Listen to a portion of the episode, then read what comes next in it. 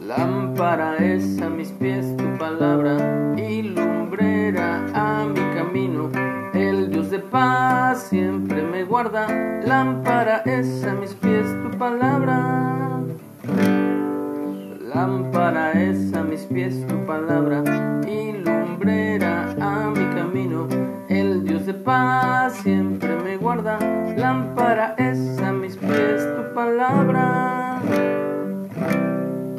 Muy buenos días. La palabra de Dios es una lámpara, es una luz que alumbra nuestro caminar diario por la vida. Si nos conducimos de acuerdo a lo que la palabra enseña, vamos a andar en luz. Y aunque tropezásemos o tropezáremos, nos volveremos a levantar. Porque si andamos en luz, tenemos comunión unos con otros y sobre todo con el Padre Celestial, con el Padre de las luces, el creador de todo lo que existe.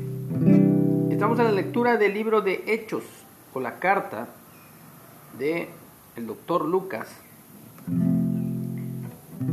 sobre los acontecimientos en Jerusalén después de resucitar nuestro Salvador y Señor Yeshua, Jesús. Vamos en el capítulo 15 y el capítulo 15 lleva como título El concilio en Jerusalén. Venimos viendo cómo Pablo y Bernabé fueron apedreados en Listra y regresaron a Antioquía de Siria predicando la palabra.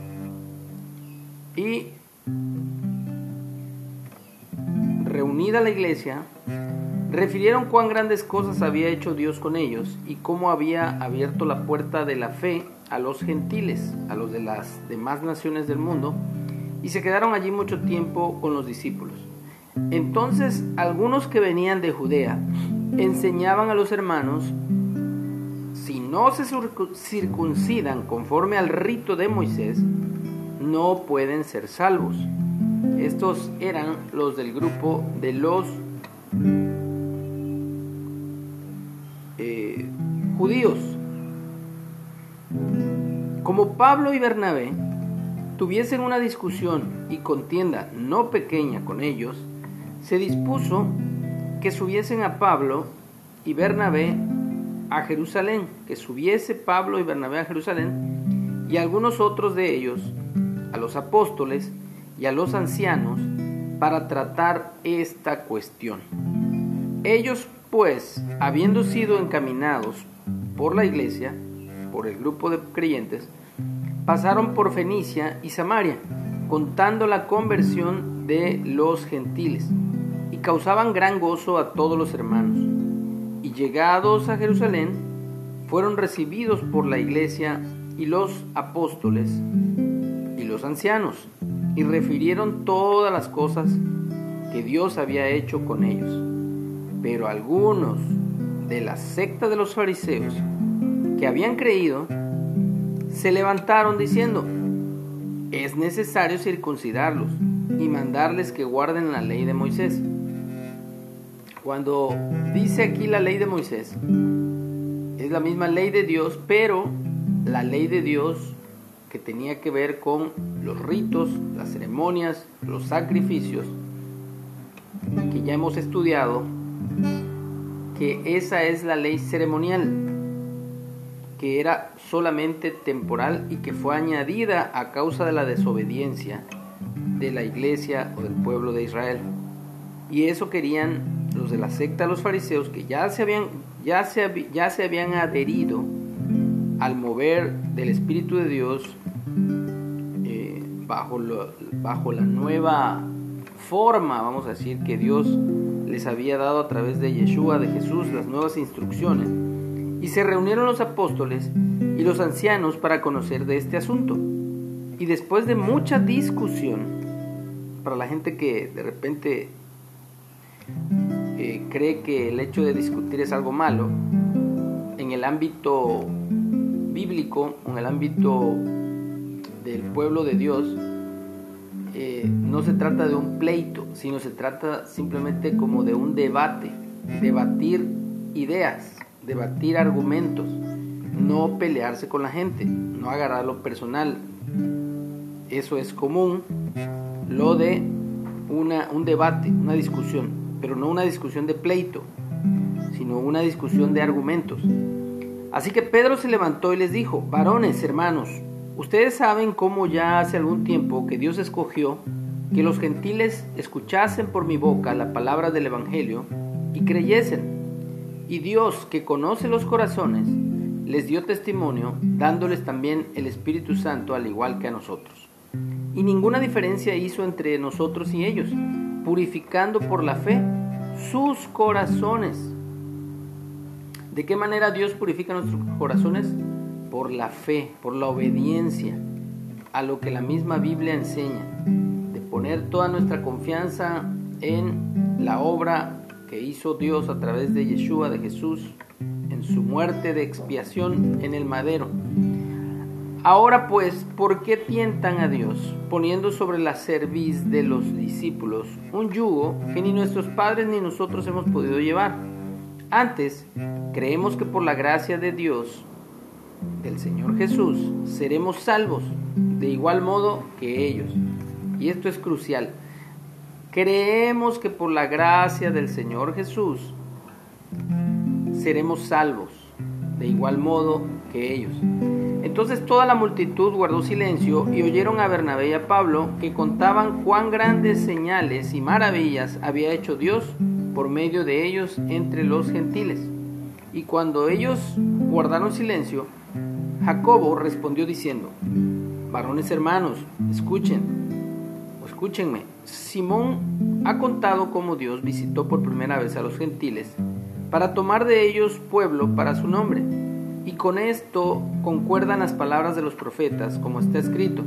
Después de esto volveré y reedificaré el tabernáculo de David, que está caído, y repararé sus ruinas y lo volveré a levantar, para que el resto de los hombres busque al Señor, y todos gentiles sobre los cuales es invocado mi nombre.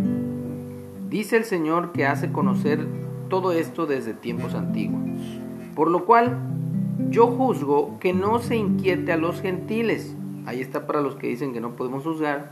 Sí podemos juzgar.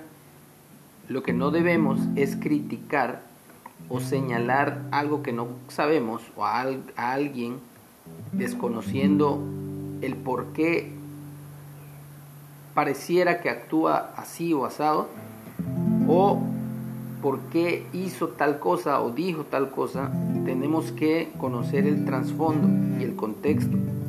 Entonces, por lo cual yo juzgo, dice Jacobo, que no se inquiete a los gentiles que se conviertan a Dios, sino que se les escriba que se aparten de las contaminaciones de los ídolos, es decir, de la idolatría, del hacer eh, estatuas o imágenes eh,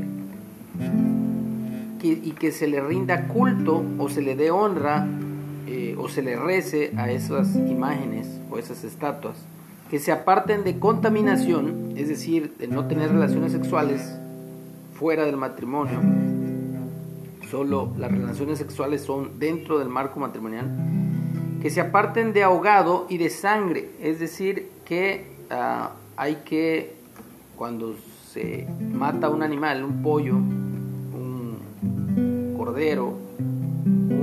becerro, hay que vertir su sangre y no comer su sangre tampoco. Porque Moisés desde tiempos antiguos tiene en cada ciudad quien le predique en las sinagogas donde es leído cada día de reposo. Esto era lo que había en ese tiempo, que en cada ciudad había sinagogas, lugares donde se estudiaba precisamente la Torah, la palabra de Dios, dada por Moisés, obviamente. Eh, por eso decían que poco a poco los gentiles tenían que ir conociendo la palabra de Dios y poco a poco tenían que ir eh, guardando en fidelidad los mandamientos de Dios. Entonces pareció bien a los apóstoles y a los ancianos con toda la iglesia elegir de entre ellos varones y enviarlos a Antioquía con Pablo y Bernabé, a Judas, que tenía por sobrenombre Barsabás, y a Silas, varones principales entre los hermanos, y escribir por conducto de ellos lo siguiente, los apóstoles y los ancianos y los hermanos, a los hermanos de entre los gentiles que están en Antioquía, en Siria y en Cilicia, salud. Por cuanto hemos oído que algunos que han salido de nosotros, a los cuales no dimos orden, os han inquietado con palabras, perturbando vuestras almas, mandando a circuncidarse y a guardar la ley, la ley ceremonial, los ritos, sacrificios, etc. Nos ha parecido bien, habiendo llegado a un acuerdo, elegir varones y enviarlos a ustedes con nuestros amados Bernabé y Pablo, hombres que han expuesto su vida por el nombre de nuestro Señor Jesús. Así que enviamos a Judas y a Silas, los cuales también de palabra os harán saber lo mismo, porque ha parecido bien al Espíritu Santo y a nosotros no imponerles ninguna carga más que estas cosas necesarias. Y las vuelven a recalcar, que os abstengáis de lo sacrificado a ídolos, de sangre, de ahogado y de fornicación, de las cuales cosas, si os guardareis, bien haréis, pasadlo bien. Así pues, los que fueron enviados descendieron a Antioquía y reunida la congregación entregaron la carta, habiendo leído la cual, con la cual se regocijaron por la consolación. Judas y Silas, como ellos también eran profetas, consolaron y confirmaron a los hermanos con abundancia de palabras. Y pasado algún, pasando algún tiempo allí, fueron despedidos en paz por los hermanos, para volver a aquellos que los habían enviado.